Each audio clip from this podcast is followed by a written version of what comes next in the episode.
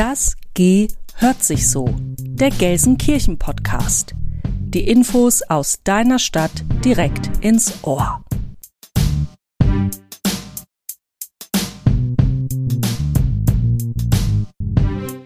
Hallo zusammen. Wir heißen euch herzlich willkommen zu diesem ja ganz neuen und ganz besonderen Podcast, der sich nennt Das G hört sich so. Der Gelsenkirchen Podcast. Die Infos aus deiner Stadt direkt ins Ohr. Mein Name ist Katharina Fleißner. Und ich bin Anne Bohlsmann und wir beide arbeiten beim Referat für Öffentlichkeitsarbeit der Stadt Gelsenkirchen und kriegen da immer die neuesten Nachrichten aus dieser Stadtverwaltung auf den Tisch und ähm, haben gedacht, äh, wir möchten sie mal in einem neuen Format aufbereiten. Und deshalb gibt es jetzt diesen Podcast. Ähm, den wollen wir auch spicken mit Reportagen und Interviews und wir wollen euch auch einen Blick oder zwei hinter die Kulissen der Stadtverwaltung gewähren und wollen aber nicht nur in unserem eigenen Saft schmoren, sondern wollen auch rausgehen in die Stadt und einfach gucken, ausnahmsweise, welche, ne? Ja, ab und zu werden wir auch mal rausgelassen und dann wollen wir einfach gucken, welche Themen stehen gerade an, was liegt so auf der Straße, was können wir aufgreifen und für diesen Podcast äh, verarbeiten und ähm, ich glaube, da kommen ganz spannende Experimente bei rum in den nächsten Wochen und Jahren. mal sehen, Monaten. wie lang genau, genau. genau. Wir versuchen, vielleicht schaffen wir es ja bis zur zweiten Folge. Genau, also zusammengefasst, ne, also das soll halt, also jeder, der sich für die Stadt Gelsenkirchen interessiert, für den machen wir diesen Podcast. Ähm, und äh, ja, natürlich auch für diejenigen, die auch sich äh, für Podcasts generell interessieren, machen wir diesen Podcast. Und äh, ja, wollen euch einfach die spannenden Geschichten aus dieser Stadt in kleinen oder größeren Happen mal präsentieren. Ja, das Schöne an so einem Podcast ist ja, dass man das auch super ähm, nebenbei hören kann, wenn man gerade Sachen machen muss, auf die man nicht so wirklich Bock hat. Bei mir ist das zum Beispiel Putzen oder wenn man mit dem Auto im Stau steht, ähm, dann kann man sich toll ablenken lassen oder auch äh, hier beim Basteln mit den Kindern, was ja manchmal echt nervig ist. Man kann aber ähm, Podcasts ähm, ja auch bei schönen Sachen hören. Ja, natürlich. aber das ist halt so eine Sache, die kannst du auch gut nebenbei machen. Ja. Ähm, dass du einfach Informationen bekommst, äh, die sich dann abspeichern. Und ich glaube, dafür ist so ein Podcast einfach eine tolle Sache. Aber ich, jetzt haben wir auch schon genug im Vorfeld geredet. Ich finde, wir sollten jetzt endlich mal loslegen. Aber Anne, warte, warte, warte, warte, warte. Wir sollten uns aber auch erstmal richtig freuen. Das ist unsere erste Folge. Das ist ja, richtig gut. Stimmt natürlich. Also, Achtung, jetzt geht's los. Yippie! Das ist unsere erste Folge. Ja, wir springen voll rein. Neues genau, Abenteuer. Genau, genau. Aber wir sollten vielleicht auch nochmal erklären, was das Thema ist, oder? Ja, hm. wahrscheinlich, ja. ne? Ja gut, okay, aber sagen, sagen wir mal ehrlich, äh, also jeder sollte eigentlich wissen, um was es geht, weil jeder hat ja den Titel der Episode angeklickt und ja gut, also wir sagen es nochmal, heute geht es oder der Titel äh, dieser Episode lautet Sendezentrale Hans Sachs Haus. Denn wir, äh, ja, das Hans Sachs Haus ist jetzt unsere Sendezentrale, von hier äh, senden wir unseren Podcast und deshalb wollten wir uns mit diesem, ja, mit diesem außergewöhnlichen Gebäude beschäftigen. Mhm. Was viele Hörerinnen und Hörer, ähm, die schon gemerkt haben, um was es gehen soll, vielleicht nicht wissen, ist, ähm, dass man ähm, dass wir auch viele spannende Geschichten und Hintergrundinfos zusammengesammelt haben in den Recherchen zu dem Podcast, die man vielleicht nicht so kennt. Also ich ähm, muss sagen, ich dachte, ich weiß alles mhm. und habe mich dann doch eines Besseren belehren lassen müssen oder äh, bin über, positiv überrascht worden, dass es viele Sachen gab, die ich noch nicht wusste über das Haus. Also ich wusste vorher gar nichts, also also ich sag mal fast gar nichts und äh, ja, also doch super spannend, sehr interessant. Ich hoffe, dass auch die anderen oder dass die ja, dass ihr alle auch da was äh, mitnehmen könnt. Genau. Und ähm, dann würde ich sagen, steigen wir jetzt direkt ein, oder? Mhm. Auf geht's. Genau zugehört. Richtig rein ins Thema. Fangen wir erstmal im Heute an. Also das Hans-Sachs-Haus ist ja eines der beiden großen ja, Verwaltungssitze der Stadtverwaltung. Hier im Süden gibt es das Hans-Sachs-Haus. Das ist ja, also Rathaus eigentlich. Ne? Ähm, und im Norden gibt es das Rathaus Bur. Das fand ich erstmal total erstaunlich. Das kannte ich aus anderen, also aus anderen Städten gar nicht so. Erstmal war ich mir auch nicht sicher, ist das Hans-Sachs-Haus das Rathaus oder nicht, aber gut, dann habe ich es ja irgendwann herausgefunden. Und ich würde sagen, am relevantesten für die Bürgerinnen und Bürger dieser Stadt ist ja erstmal äh, alles, was im Erd Erdgeschoss ist. Mhm. Ähm, das erste, was man sieht, ist ja der Empfangsbereich, ähm, wo die Kolleginnen und Kollegen sitzen, die man fragen kann, ja, wenn man verwirrt ist und nicht weiß, wo man hin muss. Mhm, genau, und daran schließt sich dann ja auch sofort das Bürgercenter an. Ähm, da waren sicherlich auch schon die meisten von euch irgendwann ja, mal im. Laufe ihres Lebens, weil da muss man halt hin, wenn man mit der Stadt interagieren muss oder möchte. Wenn es zum Beispiel darum geht, einen neuen Personalausweis zu beantragen oder den Hund anzumelden. Vieles geht ja vor allem jetzt seit Corona auch digital. Ja. Ähm, aber für manche Sachen, ähm, Unterschriften und so, muss man halt noch persönlich erscheinen und dafür kann man dann das Bürgercenter aufsuchen.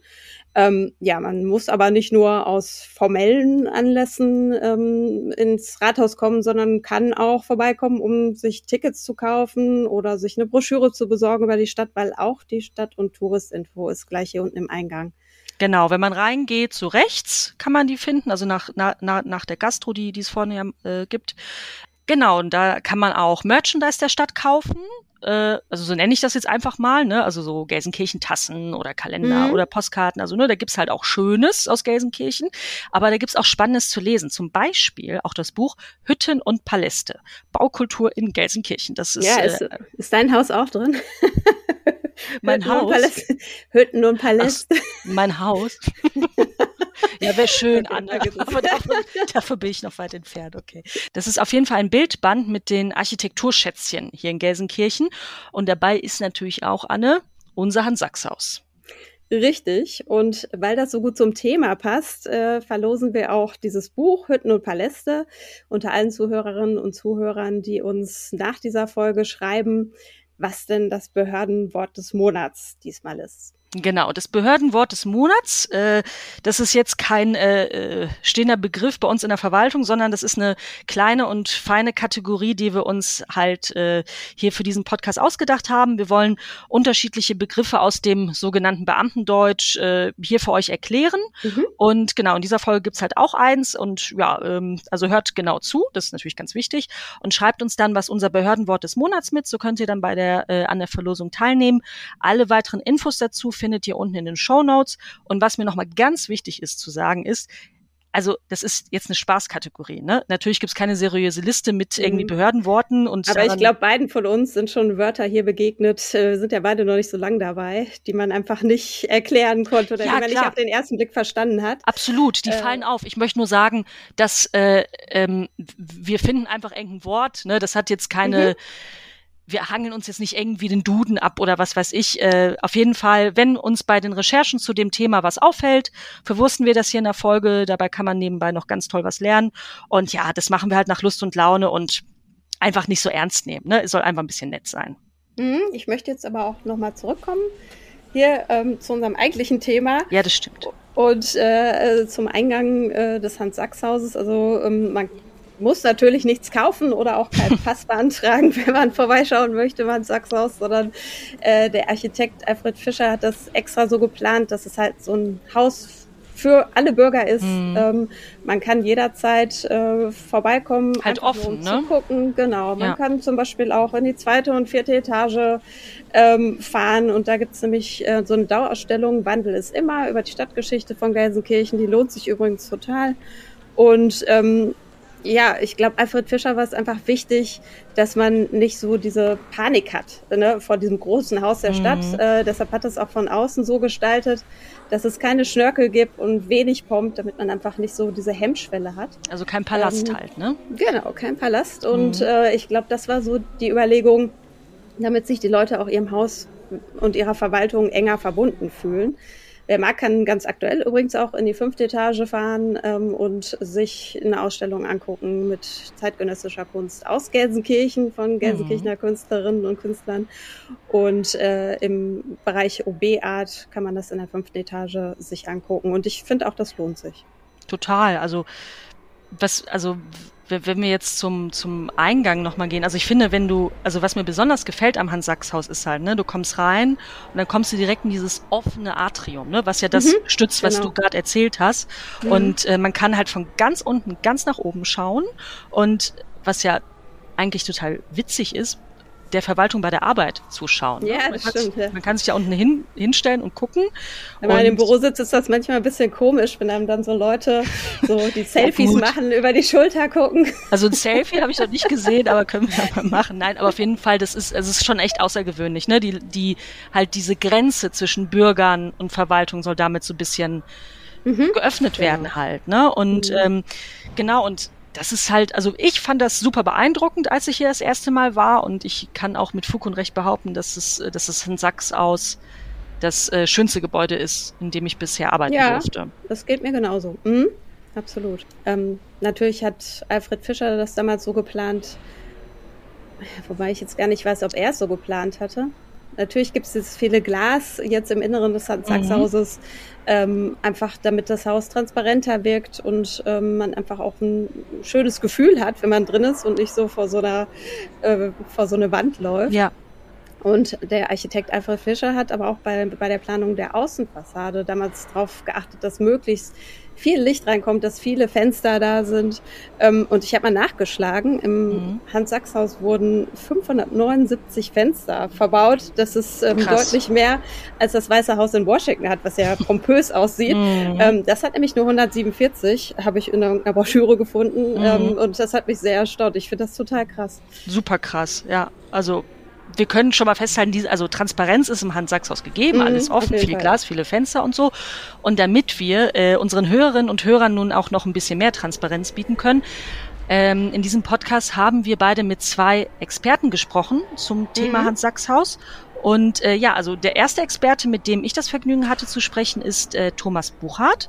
Er ist von Hause aus Kunsthistoriker, in Gelsenkirchen geboren und hier in der Nähe vom Hans-Sachs-Haus auch aufgewachsen.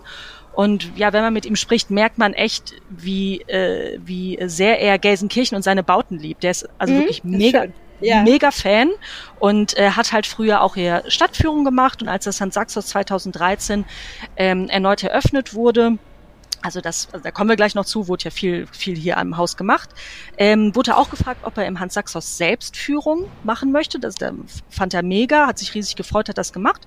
Ja, und äh, der kennt sich total gut hier aus und ist deshalb heute unser erster Hans-Sachs-Haus-Experte, der mir erstmal erzählt hat, wie es zum Bau vom alten, also zum, vom allerersten Hans-Sachs-Haus kam. Also sagen wir mal so, um äh, zu verstehen, warum es das Hans-Sachs-Haus überhaupt gibt und da gibt, wo es ist und in der Form, muss man sich so ein bisschen klar machen, äh, wo Gelsenkirchen herkommt. Äh, mhm. Und da ist es halt schon wichtig zu wissen, also die Stadtrechte ähm, be bekommt die Stadt Gelsenkirchen 1875, ist aber da noch, sagen wir mal, ja, angegeben wäre, wenn man sagen würde, das ist eine mittelgroße mhm. Stadt. Aber 1900, äh, Anfang des 20. Jahrhunderts kommt dann eine große Eingemeindungswelle über 100.000 äh, Einwohner hat die Stadt und so muss auch der Verwaltungsapparat entsprechend wachsen. Ah, ja. Und man hatte schon, um zu sagen, zeigen, wir sind kein Kuhdorf mehr, wir sind eine Großstadt, hatte man schon ein Rathaus am Machensplatz. Das ist der Bereich, wo heute ähm, das ehemalige Hamburg-Mannheimer, dieses orangene Hochhaus steht. Da stand das alte Rathaus aus Mitte der 1890er Jahre. Ähm, man hatte ja auch schon äh, einen Hauptbahnhof mit einer Hauptpost. Also man wollte so ein bisschen sagen, hier wer ankommt, der ist ja Stadt und nicht irgendwo auf dem Dorf. Mhm. Ähm, und jetzt ist es so, äh, dass halt in der Folgezeit immer mehr äh, Bürgerinnen und Bürger äh, in Gelsenkirchen wohnen und der Verwaltungsapparat irgendwann das alte Rathaus zu sprengen droht, um es mal so zu sagen. Und so entschied man äh, äh Anfang der 1920er Jahre, entweder wir bauen an das war aber ein bisschen schwierig mit der Fläche, die da zur Verfügung stand. Oder wir machen es, und das wurde dann letztendlich gemacht, machen es komplett neu. Und da, wo das Hans-Sachs-Haus jetzt steht, da stand nur ein Wirtshaus und sonst war da relativ viel Platz. Und da hat man gesagt, gut, dann nehmen wir die Fläche. Jetzt ist das aber ein städtischer, also ein öffentlicher Bau. Also könnte nicht sagen, ich habe einen Kumpel, äh, der kann Ihnen das Ding bauen, sondern da muss ein ordentlicher Wettbewerb her. Und man hatte schon äh, jemanden kennengelernt, der in Rotthausen, heute Stadtteil von Gelsenkirchen, damals noch nicht zu Gelsenkirchen gehören. Der Rothausen kommt erst später in den 20er mhm. Jahren zu Gelsenkirchen. Da hatte da der Alfred Fischer schon Ende der 1910er Jahren das Volkshaus äh, bauen lassen. Auch heute noch eine ganz tolle Perle äh, in der Stadt Gelsenkirchen und ich würde mal sagen, auch für die Fachleute in Sachen Backsteinexpressionismus, das ist damals so ein aufkommender Baustil, ähm, schon wirklich eine ein ziemlich bekanntes Gebäude und der Alfred Fischer hat eben dieses Volkshaus in Rothausen bauen lassen und da war schon die Idee ähm, angekündigt, was man eigentlich von Verwaltungsgebäuden in Zukunft erwartete. Nicht einfach nur Büroräumlichkeiten, sondern vielleicht auch ein anderes Ge Angebot in Form eines Veranstaltungsraums zum Beispiel. Das finden Sie auch heute noch im Volkshaus in Rothausen wieder. So, also die Idee war da schon da. Und so hat man gesagt, okay, wir schreiben Wettbewerb aus. Das war 1921 und ähm, da können sich namhafte Architekten bewerben. Neben Alfred Fischer, der wurde 1921 äh, zum Professor ernannt, war schon seit 1911 Leiter der Hochschule für Handwerk und Kunstgewerbe äh, in Essen. Mhm. Ist jetzt vielleicht heute kein Begriff mehr, aber 1928 wurde das Ganze umbenannt in Volkwang. Schule und das ist, denke ich, heute Verstehe. ein ziemlicher Begriff. Absolut, ja. Mhm. Aber am Wettbewerb 1921 haben sich auch andere Schwergewichte äh, beteiligt, zum Beispiel Edmund Körner. Kennt heute vielleicht keiner mehr, aber der hat in den 1910er Jahren in Essen die alte Synagoge gebaut, die da auch heute eben noch existiert, die mit dem riesengroßen Kupferdach und hat das Haus heutige Haus der Technik, das war damals die alte Börse gebaut, das erste Museumsgebäude für das Museum Volkwang. Also der war hier in der Region schon ziemlich äh, bekannter und bedeutender Architekt und nicht zuletzt, da waren noch andere dabei, aber eben Josef Franke. Und Josef Franke ist in Gelsenkirchen eine ganz, ganz wichtige Person. Gerade im Bereich des Backsteinexpressionismus hat er zum Beispiel die Heiligkreuzkirche gebaut oder das Ringeckhaus, das ist ja auch nur wenige hundert Meter vom Hans-Sachs-Haus entfernt, direkt gegenüber vom Grillo-Gymnasium oder die Siedlung Blumendelle, also hat ganz, ganz viele Gebäude, unter anderem in Gelsenkirchen gebaut, also zu ihrer Zeit ganz, ganz bekannte äh, und namhafte Architekten. Also fassen wir jetzt zusammen. Gelsenkirchens Einwohnerzahl wuchs immer mehr. Daher musste der Verwaltungsapparat natürlich auch wachsen, ist ja klar. Und man brauchte deswegen auch ein neues und größeres Gebäude. Und ähm, ja, für den Bau wurde halt ein Wettbewerb ausgerufen. Alfred Fischer, äh, Alfred Fischer, nicht Fischer. Alfred Fischer hat dann auch damals gewonnen und durfte das Hans-Sachs-Haus bauen. Und äh, ja, aber bevor er wirklich anfangen konnte, äh, erzählte mir Thomas Buchert, gab es auch erstmal noch mal ein paar, ja, wie soll ich das nennen, Unwägbarkeiten. Erstmal gab es die Besetzung des Ruhrgebiets von französischen und belgischen Truppen von 1923 bis 25. Das ist die ja, sogenannte Ruhrbesetzung. Und es gab auch noch mal eine Hyperinflation, die 1923 ihren Höhepunkt hatte. Ja, also insgesamt jetzt keine tolle Basis, um ja, so ein großes... keine guten Zeiten, um nee, so ein großes nee, Haus zu bauen. Gar nicht, genau. Um halt große so, Investitionen zu tätigen. Ja, absolut, um das zum Laufen zu bringen. Ne? Mhm. Aber ist das schon eine ziemliche mutige Geschichte, 1924 dann doch den Bau anzugehen. Damals hat man noch am Anfang 2,8 Millionen Reichsmark geplant, was damals echt eine stolze Summe war.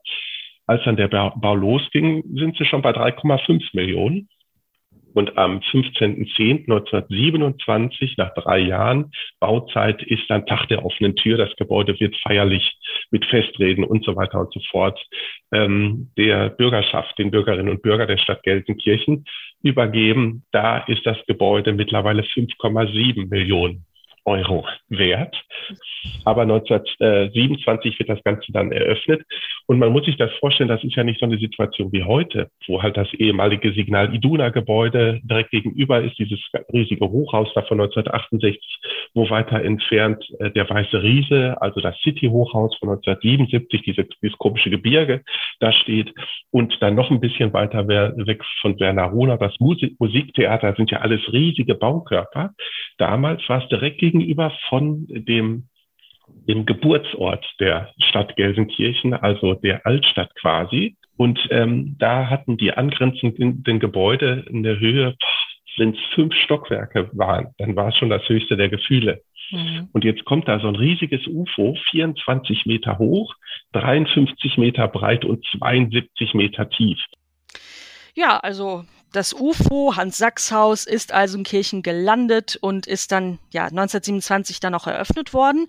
Ja, und von außen sieht es nicht nur klasse aus, sondern hat im Inneren auch einiges zu bieten. Und Thomas Buchhardt geizt hier mal wieder auch nicht mit Begeisterung und erzählt, wie das Hans-Sachs-Haus damals genau aussah und wie es aufgebaut war. und das ist dann die nächste Sensation bei diesem Gebäude, es besteht aus drei Riegeln. Also Sie müssen sich vorstellen, wie so ein U von oben, wie so ein Hufeisen. Also an der Wattmannstraße ein Gebäudeteil, an der Munkelstraße ähm, und dann den schließenden Teil, wo der Hauptzugang war, vorne in Front. Wo auch heute der Haupteingang ist? Genau, das ist so mhm. der, der Bereich, wo früher der zentrale Eingang auch war, ist heute der Haupteingang. Um dieses Uhr herum, da gibt's ja dann den Innenhof. Und äh, der war gekennzeichnet durch ein Gebäude mit Spitzdach.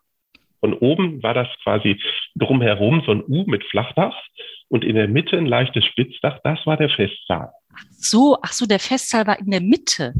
In der Mitte. Und das Kuriose Aha. war, am, am Rande dieses Festsaals, äh, in, der, in dem Bereich zwischen Festsaal und äh, den Außenbereichen, wo der Verwaltungs, äh, wo die Verwaltungsbauten waren, da war immer noch ein Lichtschacht. Das gilt auch für die Front, sodass halt das natürliche Sonnenlicht bis ins Erdgeschoss reichen konnte. Da hatte man dann Glasdecken und so konnte man Flure eben nicht nur von der Außenseite, sondern eben auch von innen und auch den Festsaal äh, dementsprechend mit, mit natürlichem Licht beleuchten. Also die Lichtführung war schon sensationell. Ähm, und so bekam der Festsaal quasi so einen eigenen Gebäudecharakter. Man ging auch durch die Seitentrakte anderthalb äh, oder eine halbe Etage höher in den Festsaal hinein. Also man berührte quasi die Verwaltungsbereiche nicht, indem man in den Festsaal hineinging von der Munkel- oder der Wattmannstraße, genau. Und was ich ganz spannend finde, ist, wir sprechen von den 1920er Jahren. Da kümmert sich kein Mensch um Bergschäden, Bergsenkung oder sonst irgendwas. Aber wie kann man in so einem riesigen Bau äh, jetzt äh, gegen Bergsenkung äh, was machen? Ganz einfach, indem er alle drei Baukörper, erinnern sich an dieses U, hat er komplett getrennt voneinander gesetzt. Also zwischen allen dreien war immer ein kleiner Luftschlitz. Und wenn sich jetzt ein Gebäudeteil absenkte, riss er nicht den anderen Teil mit, sondern der blieb dann so stehen, wie er war. Das ist jetzt äh, nichts, wo sie heute sagen würden, wow, faszinierend, aber zur damaligen Zeit war das sensationell. Also wenn man das so hört, dann muss man ja sagen, der Alfred Fischer war damals ein echter Visionär. Ja. Ähm, so damals schon dran zu denken, äh, dass man so ein großes Haus mit möglichst viel natürlichem Licht fluten möchte, das finde ich einfach sagenhaft. Das Voll. vergessen ja manch, heute manchmal sogar einige Architekten. Ähm, finde ich super. Ja, mega. Also äh, oder ich meine, oder daran zu denken, dass das Erdreich aufgrund des Bergbaus absacken könnte. Ne? Ja, und ist natürlich hier im Ruhrgebiet auch immer ein großes ja, Problem. Ja klar, total, kommt ja auch nicht selten vor. Ne? Und dementsprechend halt die Gebäudeteile voneinander getrennt zu bauen, ist halt auch echt eine mega Idee. Und aber was wir natürlich bei unserer äh, Begeisterung für Alfred Fischer und das Hans Sachshaus auch nicht vergessen sollten, hatte dieses Haus natürlich auch, ja, wie so vieles in Deutschland zu der Zeit auch ein dunkles Kapitel. Mhm. Ähm, denn ja, während der NS-Zeit arbeiteten, Zitat, die Schreibtischtäter des Dritten Reiches auch hier im Hans-Sachs-Haus und ähm, im Zweiten Weltkrieg trafen dann auch kurz vor Kriegsende vier Bomben das Hans-Sachs-Haus und rund zwei Drittel der Außenfassade wurden dann halt auch zerstört und äh, der linke Bereich wurde insbesondere zerstört und darunter lag ein Luftschutzbunker, mhm. wo auch zu, also zu diesem Zeitpunkt dann auch ähm, Menschen drin waren und mindestens 81 kamen ums Leben. Thomas Buchert erzählte mir noch, es gab wohl, un, also es gibt wohl Unstimmigkeiten zwischen Historikern, auch dass es eventuell mehr waren, aber es waren auf jeden Fall mindestens 81 Menschen, die damals dort starben. Nach dem Zweiten Weltkrieg wurde das Hans-Sachs-Haus schnell wieder aufgebaut. Zum einen natürlich cool. Man hatte wieder ein Gebäude, wo man jemanden reinsetzen konnte. Aber auf der anderen Seite können wir uns ja alle vorstellen, wahrscheinlich eher so suboptimal. Mhm. Ähm, aber gut, immerhin. Aber das ist jetzt die Konsequenz für heute, dass dabei damals nicht alles glatt gelaufen ist, zeigte sich natürlich auch dann später in den Baumängeln, die dann halt Thema wurden ab, ich sag mal, ab dem Jahr 2000 ungefähr. Ja. Es gab mannigfaltige Probleme in diesem Gebäude. Es gab Schäden, äh, erst wohl im Festsaal, habe ich gelesen. Da, also das waren wohl Bergschäden. Ja, und dann kam halt immer mehr Baumängel ans Licht. Es gab auch ähm, eine neue Brandschutzverordnung, die von der es schwer war, die umzusetzen. Also mhm ja, gab halt viele Probleme. Ja, ich glaube, da kam einfach vieles zusammen. Ja, ne? total. Ne? Und also nur noch mal, um das klarzustellen, wir sind jetzt keine Gutachter, ne? das ist jetzt nicht unser Metier, aber wir können mhm. festhalten, Hans Sachshaus ist kaputt und da kann man nicht mehr arbeiten und auch keine Konzerte oder ähnliches veranstalten. Ja, und dann kam es 2002 dazu, dass das Hans-Sachs-Haus da, da, da, da, leer gezogen wurde. Das Behördenwort des Monats. Leergezogen. Das ist unser wunderbares Behördenwort des Monats. Ähm, und ja, was heißt das? Alles und alle sollen raus. Ne? Mhm. Und äh, genau. Ähm, ja, und dann war im Hans-Sachs-Haus erstmal Schicht im Schacht. Und die Kolleginnen und Kollegen der Verwaltung wurden ausgelagert, die mussten dann woanders sich ein Plätzchen suchen. Und ähm, ja, man wollte erstmal alles sanieren. Dann explodierten die Kosten, wie das ja auch nicht selten so ist, ja, und der Totalabriss drohte dann sogar. Und ähm, ja, die Gelsenkirchnerinnen und Gelsenkirchner, aber die, die wollten sich halt auch für die Erhaltung des Hans-Sachs-Hauses einsetzen und äh, gaben da auch nicht auf. Und also am Ende gab es aber doch eine gute Lösung. Am Ende ist das doch ganz gut ausgegangen, wie der Thomas Buchert mir erzählte. 2006 hat man sich dann überlegt, okay, wir erhalten die Fassade, wir machen sogar noch mehr, und das ist in Deutschland eigentlich ziemlich selten, wir rekonstruieren die Originalfassade aus den 1920er Jahren. Also weg mit dem nach dem Zweiten Weltkrieg äh, wiederhergestellten, sondern zurück zu dem Original. Und das ist in, so, in Deutschland eigentlich so äh, jetzt in, in der heutigen Zeit nur noch also ich kenne eigentlich kein anderes Beispiel, dass man wirklich eine Originalfassade aus den 20er Jahren so wieder rekonstruiert hätte.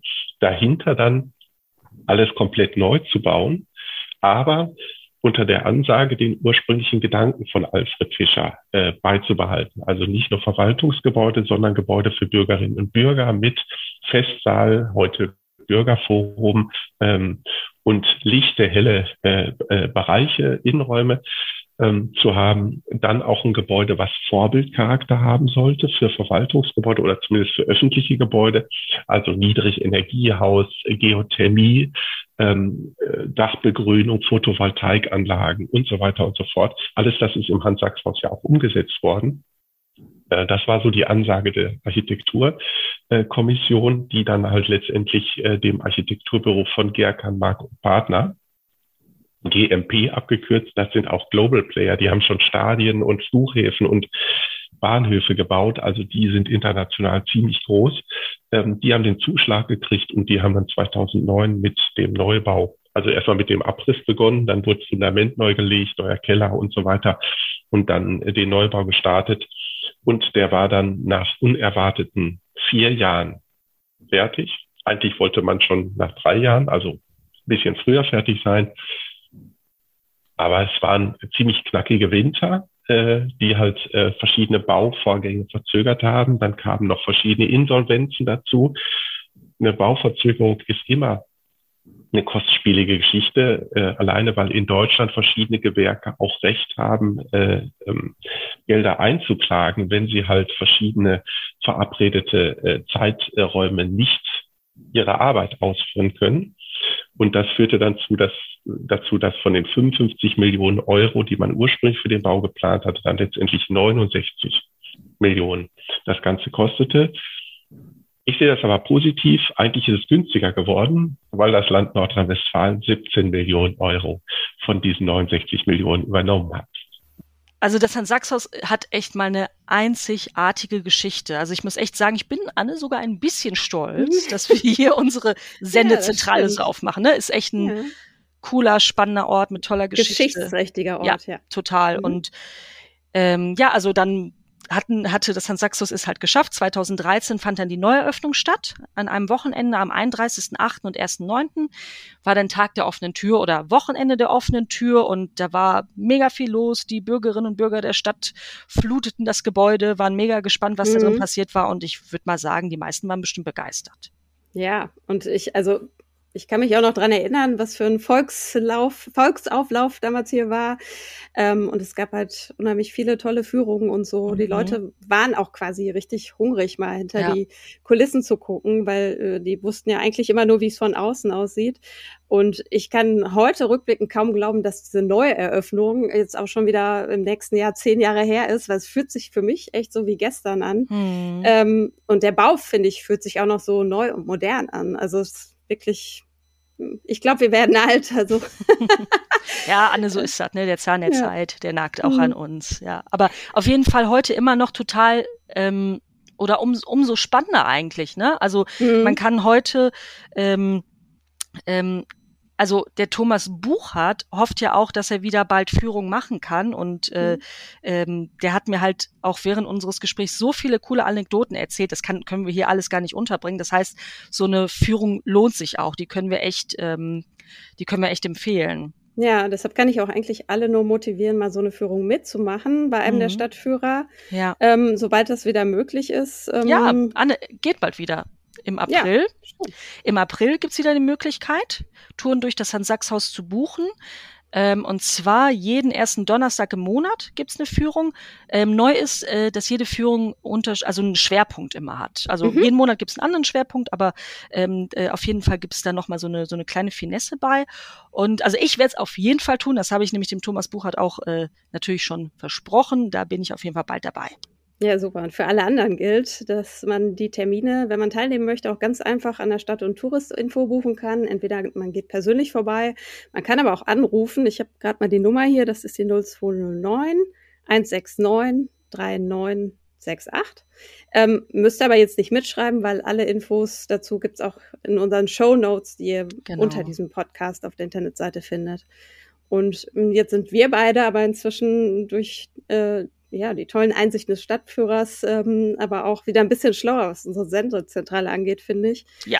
Ähm, und ich kann da noch was hinzufügen. Bestimmt sind dir auch schon äh, die, die großen bunten Farbfelder aufgefallen, die es im Hans-Sachs-Haus äh, ja, zu klar. sehen gibt. Ja, klar. Also das äh, auf jeder Etage gibt's ja eine Farbe, grün, gelb, weiß ich nicht, blau, ja, mhm, auf jeden Fall. Genau.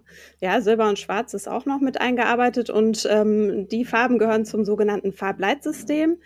Ähm, die hat damals der Essener Kunstprofessor Max Burchertz extra fürs Hans-Sachs-Haus konzipiert und mhm. entworfen. Heutzutage gibt es so Farbleitsysteme in ganz schön vielen großen Gebäuden. Ich weiß zum Beispiel an der Ruhr-Uni, wo ich studiert habe, ähm, konnte man auch die Gebäude dran erkennen, welche mhm. Farbe sie hatten. Ähm, aber auch in, in vielen Schulen und Flughäfen werden halt so Fluchtwege oder ähm, Etagen oder Sachen gekennzeichnet mit Farben. Das soll dann die Orientierung erleichtern. Und das Gute an den Farbleitsystemen ist halt, dass die ganz ohne Sprache äh, oder ohne Schriftzeichen mhm. funktionieren. Und dass man die deswegen auch verstehen kann, wenn man jetzt nicht die jeweilige Landessprache spricht. Oder nicht lesen kann, ne? Genau, auch, oder gar ja. nicht lesen kann, ja. Und ähm, das Irre, finde ich, ist das allererste Farbleitsystem äh, in einem öffentlichen Raum, wurde hier in Gelsenkirchen für das Hans-Sachs-Haus entwickelt. Mhm. Ähm, und äh, hat sich dann quasi, ist so ein Exportschlager geworden inzwischen. Mhm. Und äh, wie es dazu kam und was in den letzten fast 100 Jahren damit alles passiert ist, ähm, das wollte ich wissen und habe deshalb den, einen Kollegen von uns gefragt, den Uwe Gelesch. Ähm, der ist seit Jahrzehnten hier Grafiker der Stadt Gelsenkirchen, ist total kunstinteressiert, ist auch selber Designer und Künstler und äh, ja, ist ein richtiger Fachmann. Der kennt sich aus. Ich, ja, deshalb habe ich mich mit ihm getroffen und habe ihn dazu befragt und äh, habe ihn gebeten, sich erstmal vorzustellen. Ich arbeite als Kommunikationsdesigner für die Stadt Gelsenkirchen äh, und habe bereits in den 1990er Jahren äh, an der Rekonstruktion der Farbgestaltung des Hans-Sachs-Hauses äh, mitgewirkt und auch darüber eine kleine Dokumentation erstellt. Mhm. Dann sind Sie ja so ein richtiger Fachmann hier fürs Hans-Sachs-Haus. Ähm, können Sie mir dann vielleicht sagen, wie es dazu kam, dass hier das weltweit erste Farbleitsystem ausgerechnet in Gelsenkirchen installiert wurde? Ja, der Architekt Alfred Fischer gewann ja 1922 den Architekturwettbewerb zum Hans-Sachs-Haus. Und äh, Alfred Fischer war Direktor der Essener Volkwang-Schule. An der Essener Volkwang-Schule berief er Max Burchertz, der damals als äh, Künstler und Gestalter äh, einen gewissen Ruf hatte, an die Hochschule und Max Burchertz wurde dort Lehrer für Werbegrafik. Äh, man kannte und man schätzte sich und Fischer beauftragte Max Burchertz ja, halt mit der Farbgestaltung der Haupthalle und der Flure des St. Und ähm, eigentlich ist ja jetzt das Farbblattsystem so ganz praktisch, weil es halt nicht nur gut aussieht auf den ersten Blick, man kommt rein und sieht so die Farben im Hans-Sachs-Haus, ähm, sondern es ist auch praktisch, weil man sich dran orientieren kann. Und wenn man dann rot sieht, oder es ist so ein bisschen rot-orange, tief-orange, ähm, dann weiß man sofort, oh, jetzt bin ich in der fünften Etage, jetzt wird's ernst. Ähm, trotzdem ist er dann im Laufe der Jahre, dieses Farbleitsystem, total in den Hintergrund gerückt und auch überstrichen worden. Warum ist das wohl so in Vergessenheit geraten oder warum war das auf einmal nicht so relevant, sich orientieren zu können? Ja, das äh, alte Hans-Sachs-Haus wurde ja sozusagen im Krieg stark zerstört und äh, der schnelle Wiederaufbau und auch gewisse benötigte Bauerweiterungen hier im Hause, äh, die ignorierten einfach die damalige Farbgestaltung und letztendlich geriet sie dadurch auch in Vergessenheit. Äh, ja, erst in den 1990er Jahren hat die Stadt Gelsenkirchen erste Untersuchungen ja äh, vollzogen, um eine gewisse Rekonstruktion des Farbleitsystems wieder zu erzeugen. Also so konnte die alte Eingangshalle im Turm des Hans-Sachs-Hauses sowie die Treppenhäuser und einige Flurbereiche auch wieder entsprechend in der Farb- und Formgestaltung äh, rekonstruiert werden. Wurde das Farbleitsystem denn genauso wiederhergestellt, wie das in den Anfangsjahren war? Nein, also es existierten natürlich einige Schwarz-Weiß-Aufnahmen. Die Wandflächen wurden ja, wie gesagt, nach dem Zweiten Weltkrieg komplett überstrichen. Äh, es gab noch eine alte Festschrift zur Eröffnung des Hans-Sachs-Hauses. Äh, dort sind natürlich zahlreiche äh, Abbildungen und Erläuterungen dokumentiert worden für die Innenraumgestaltung. Aber das war es auch. Und Anfang der 1990er Jahre gab es dann intensive Farbuntersuchungen an den Wänden. Und Dabei hat man natürlich versucht, die Originalfarben wieder freizulegen und entsprechend auch zu analysieren. Äh, ich habe übrigens selbst noch äh, Anton Stankowski 1993 in seinem Stuttgarter Atelier besucht. Und äh, Anton Stankowski war ja damals Student bei Max Burchards und hat noch selbst an der Farbgestaltung hier des Hauses mitgearbeitet. Und äh, das war auf jeden Fall äh, nochmal eine spannende Geschichte, weil Anton Stankowski sich durchaus auch an gewisse Raumdetails erinnern konnte. Naja, der ist ja auch ein großer Sohn dieser Stadt ja. gewesen. Ähm, es weisen ja noch viel mehr Zeichen im Hans-Sachs-Haus auf ihn hin, zum Beispiel seit zwei Jahren ungefähr auch die Hausnummer, die draußen dranhängt. Ähm, jetzt wüsste ich gerne noch, wäre es denn erstrebenswert, das Farbleitsystem wieder so hinzurichten, wie es im Anfang war? Oder ähm, würde das zu dem neuen, sachlichen, lichten Hans-Sachs-Haus gar nicht mehr passen? Wie ist da Ihre Meinung? Äh, ja, in den 2000er Jahren äh, wiesen sich ja die zahlreichen Baumängel, die hier im Hans-Sachs-Haus vorherrschen, als nicht mehr tragbar. Und äh, das Hans-Sachs-Haus geriet ja dann leider zum Sanierungsfall. Es stand sogar bis hin ein kompletter Abriss im Raum.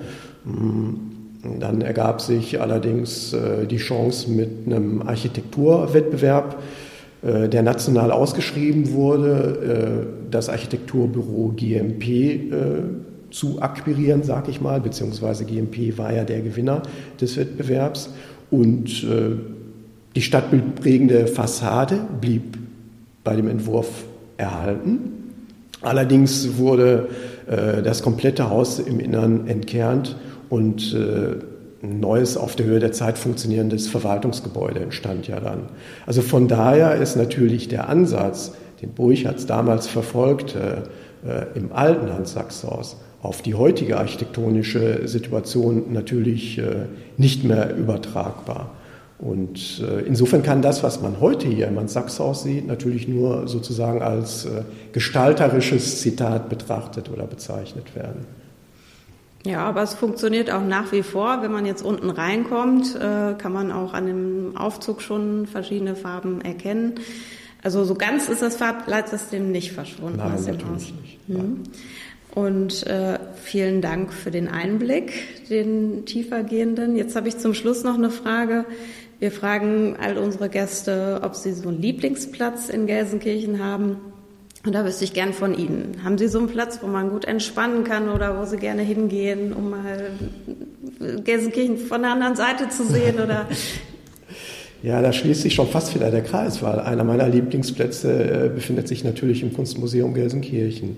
Und äh, hier gibt es ja auch einen Raum mit ständig wechselnden Arbeiten von Anton Stankowski.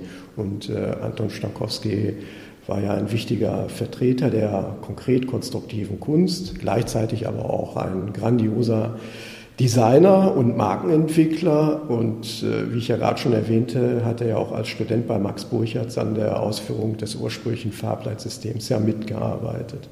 Und für mich war Anton Stankowski immer jemand, der für mich einen gewissen Vorbildcharakter hatte. Stankowski wurde übrigens auch in Gelsenkirchen geboren und äh, viele seiner Gestaltungsentwürfe sind ja bis heute noch aktuell und äh, gewisse Unternehmensauftritte sind den meisten wahrscheinlich auch bekannt, zum Beispiel das der Deutschen Bank oder der Firma Fissmann. Und äh, im Kunstmuseum Gelsenkirchen bekommt man dazu einen guten Einblick über Leben und Werk von Anton Stankowski. Naja, das ist ein schöner Tipp. Vielen, vielen Dank dafür und auch für das nette Gespräch. Vielen Dank, Frau Bohlsmann. Tschüss. Tschüss.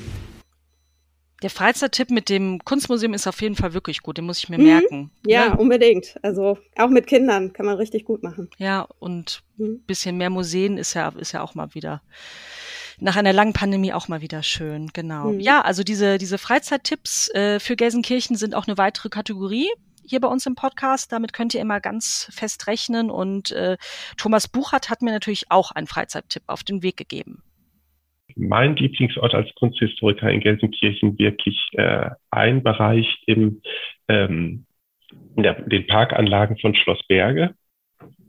Das ist nämlich der Bereich, äh, der gerodet werden sollte, Anfang der 1990er Jahre und wo es, naja, auch da können wir jetzt wirklich getrost ein Superlativ verwenden. Also nicht nur europaweit, sondern ich glaube, weltweit kenne ich kein anderes Projekt äh, in dieser Form, ähm, das der Kunstverein zum Beispiel durchführt äh, in Gelsenkirchen. Das ist Kunst am Baum. Und Kunst am Baum ist wirklich dass der Kunstverein seit, ich glaube, 1993 jedes Jahr eine Künstlerin, ein Künstler einlädt, sich mit einem Baum zu beschäftigen, aus diesem Baum, der eigentlich gefällt werden sollte, weil die alle irgendwie krank sind, ähm, dann ein Kunstwerk erschaffen soll. Und so ist seit 1993 ohne Unterbrechung, soweit ich informiert bin, halt dieses Projekt jetzt äh, knapp 30 Jahre lang eben schon äh, durchgeführt worden. Und das, das ist für Kunsthistoriker super spannend, weil äh, die Bäume werden irgendwann marode, fallen um und äh, gehen in den Kreislauf der Natur über. Das Kunstwerk entzieht sich komplett den Kunstmarkt. Also es ist nicht verkäuflich. Es ist ein Werk, was nur für diesen Ort äh, erstellt ist. Und es macht auch echt Spaß, auf die Suche zu gehen. Ja, stimmt. Da ist es auch schön äh, in Ruhr. Und die Bäume da sind auch richtig vielseitig gestaltet worden. Ich fand das immer abenteuerlich. Mit irgendwie einem hohen Gerüst und einer Kettensäge standen die Künstlerinnen und Künstler da immer. Ich war da noch Aber, nicht, ich muss mir das noch nee, angucken. Ja, musst du unbedingt. Das ist richtig schön da auch die Umgebung. Ähm, mit so einem Blick auf, auf den Berger See und so. Mhm. Richtig toll. Aber jetzt ähm, müssen wir nochmal zurück zu unserem Hauptthema kommen. Ja. Ähm, wir müssen nämlich noch klären, weißt du denn, wenn, wie das Hans-Sachs-Haus zu seinem Namen kam? Nein, liebe Anne, das weiß ich nicht. nee, keine Ahnung. Ich habe nur irgendwie, warte mal, ich habe ähm, irgendwie Preisausschreiben irgendwas gelesen. Mhm, genau, bei mir war nämlich aufgefallen, dass Hans Sachs jetzt ja kein Gelsenkirchener Bürger war, ja. äh, was so logisch gewesen wäre. Und ähm, Damals war es aber wohl so, dass man sich gedacht hat, weil man ja die Bürger mitnehmen möchte und mhm. das Haus zu ihrem Haus machen möchte, hat man sie halt eingeladen, ähm, sich einen Namen auszudenken, wie dieses große neue Haus der Stadt jetzt heißen soll. Und dafür hat man dann im März 1926 äh, hat die Stadt dann einen Wettbewerb ausgeschrieben. Die drei Chefredakteure der drei Gelsenkirchener Zeitungen, die es damals noch gab, sollten darüber entscheiden, wer die Preise bekommt.